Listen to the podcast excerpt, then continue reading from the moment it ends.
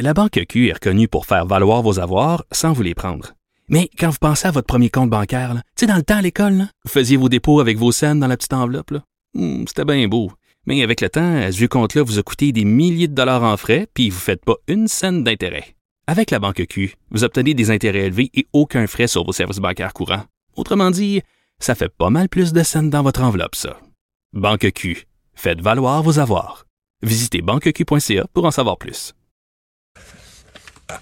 Alors, euh, Carl, dans les euh, nouvelles qu'on regarde, on peut faire le, le bilan euh, de la, de la COVID chez nous. 1513 nouveaux cas au Québec aujourd'hui et 15 décès supplémentaires. Ça porte le bilan à 10 778 morts depuis le début de la pandémie. Et dans les régions qui reçoivent le plus de nouveaux cas, capitale nationale 273, c'est à Montréal qu'on en a le plus avec 390. Mais Une petite montée à Montréal, Petite d'ailleurs. montée à. Montréal, oui, et on parle beaucoup de Chaudière-Appalaches, c'est inquiétant. 191 nouveaux cas, 133 en Montérégie, et donc dans le bilan de décès par région, ben évidemment Montréal, capitale nationale, Montérégie, ce sont les régions où il y en a le plus. Et d'ailleurs, on va parler plus tard dans l'émission avec le maire de Saint-Georges-de-Beauce parce que dans Chaudière-Appalaches, il y a la Beauce et c'est la région... C'est la région chaude. Au début, c'était plus Lévis, un peu dans le, dans le prolongement du Grand Québec. Mais là, c'est oui, il y a encore des cas à Lévis, mais c'est vraiment en Beauce là, que c'est problématique. Et étonnamment, alors qu'ils ont une des pires situations épidémiologiques, euh, on se pitche pas tant que ça pour les, pour les vaccins. Là. Et aussi, la Beauce et Québec, c'est très près. Hein. Faut, dans, Oui, on reste dans ce oui, coin-là, là, on- ça se fait en une heure à peu près, donc ça voyage très rapidement. La Beauce, c'est inquiétant. Le Québec, c'est inquiétant. Mais en, en Ontario, Mario, 4736 cas supplémentaires. C'est trois fois plus qu'au Québec aujourd'hui. Et c'est un 29 nouveau morts. record. C'est un nouveau record. C'est très préoccupant. C'est une augmentation de 14% euh, par rapport à la veille. On a 1932 hospitalisations en cours et il y en a près du tiers de ce nombre qui sont aux soins intensifs.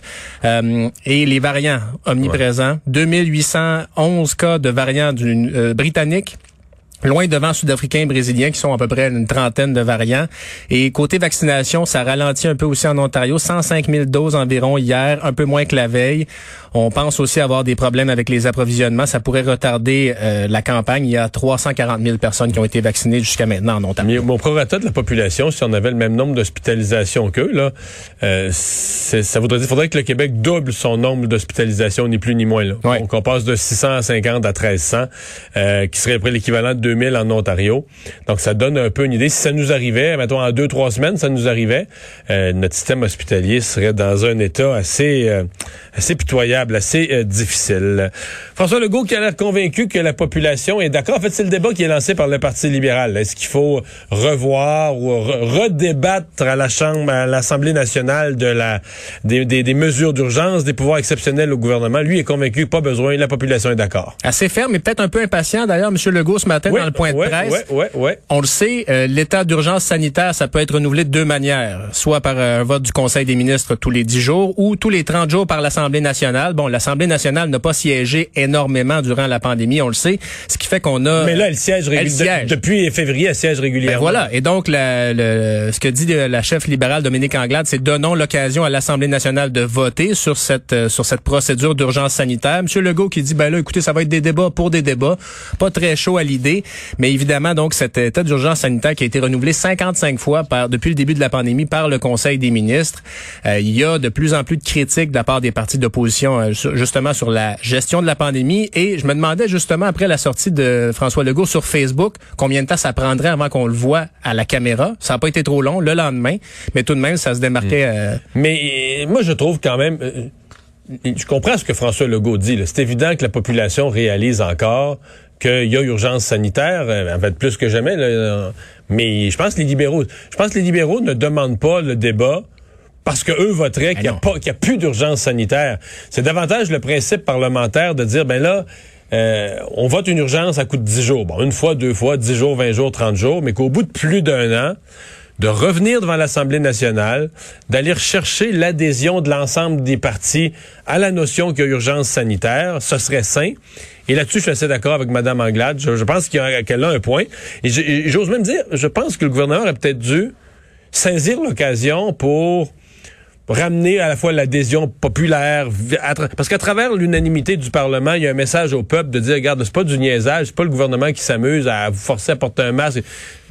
Tous les partis, là, que ce soit Québec solidaire à gauche, un autre à droite, l'autre nationaliste, l'autre fédéraliste, ils, ils reconnaissent l'urgence sanitaire. Moi, je pense que ça aurait pu être une occasion d'aller d'aller cimenter un peu l'adhésion globale des quatre partis. Ben oui, puis en plus, imagine, il n'y a pas un parti qui voudrait être dans la chaise de celui qui dit non, non, il n'y a pas d'urgence sanitaire. Imaginez la réaction que, que ces gens-là auraient d'un côté. Et deuxièmement, il y a eu beaucoup de réactions quand euh, François Legault avait euh, parlé du programme électoral de la CAQ dans une des conférences de presse là, aux côtés de, des professionnels de la santé. Ben, si on élève le jeu avec tous les partis, est-ce qu'on pourrait calmer ce genre de grogne-là puis s'éloigner de la, de la, démarche partisane ou à tout le moins des, des accusations de démarche partisane, mais bon. Mais visiblement, ça n'aura pas lieu. Euh, ce n'est pas le, c'est pas l'approche que privilégie François Legault. Euh, des vaccinateurs payés pour jouer au Sudoku. Là, on l'a effleuré tout à l'heure avec Paul Larocque. il y a quand même plusieurs centres de vaccination où c'était euh, c'était tranquille. Moi, je connais des gens qui font de, qui travaillent à l'accueil là. Euh, et qui étaient dans des centres hier, entre autres à Brossard, là, sur la rive sud de, de Montréal, où c'était euh, c'était pas achalandé. Du non, non, non. Il y a des. écoutez, il y avait un, un quelqu'un sur Twitter qui faisait circuler toutes les plages horaires d'un centre de vaccination à Verdun aujourd'hui, à Côte-des-Neiges c'était ouvert à la grandeur de la journée. Donc, hmm. beaucoup d'endroits. Hier, il y avait des photos qui ont circulé sur le web du centre de vaccination Panama à Brossard.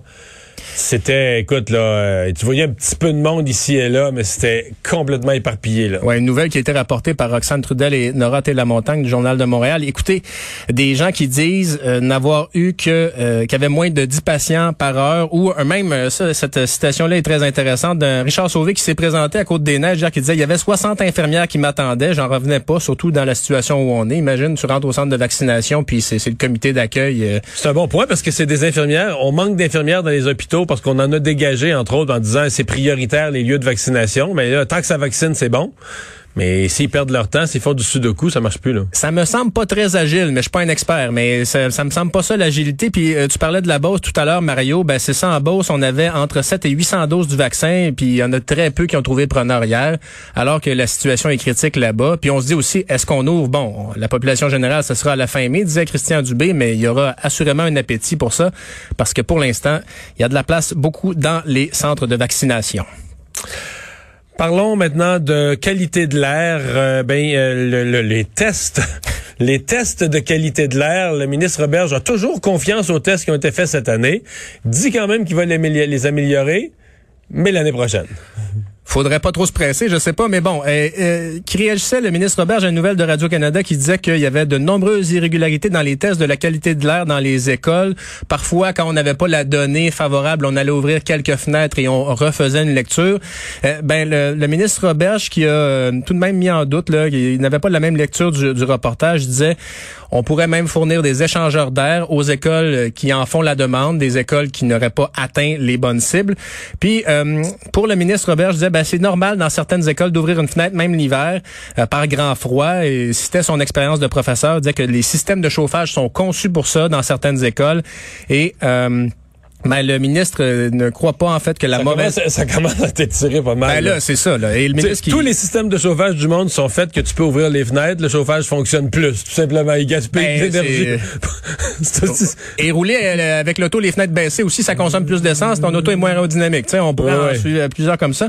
Mais bon, euh, ministre Robert, qui est pas certain que la mauvaise ventilation de certaines classes ait pu contribuer à la transmission de la Covid, je n'ai aucune preuve allant dans ce sens-là, a-t-il dit, mais évidemment, on le sait que la moitié à peu près là des des, des éclosions, ça vient des écoles. Euh, il y a un problème critique là. Ça sera l'année prochaine, semble-t-il, qu'on va changer le protocole.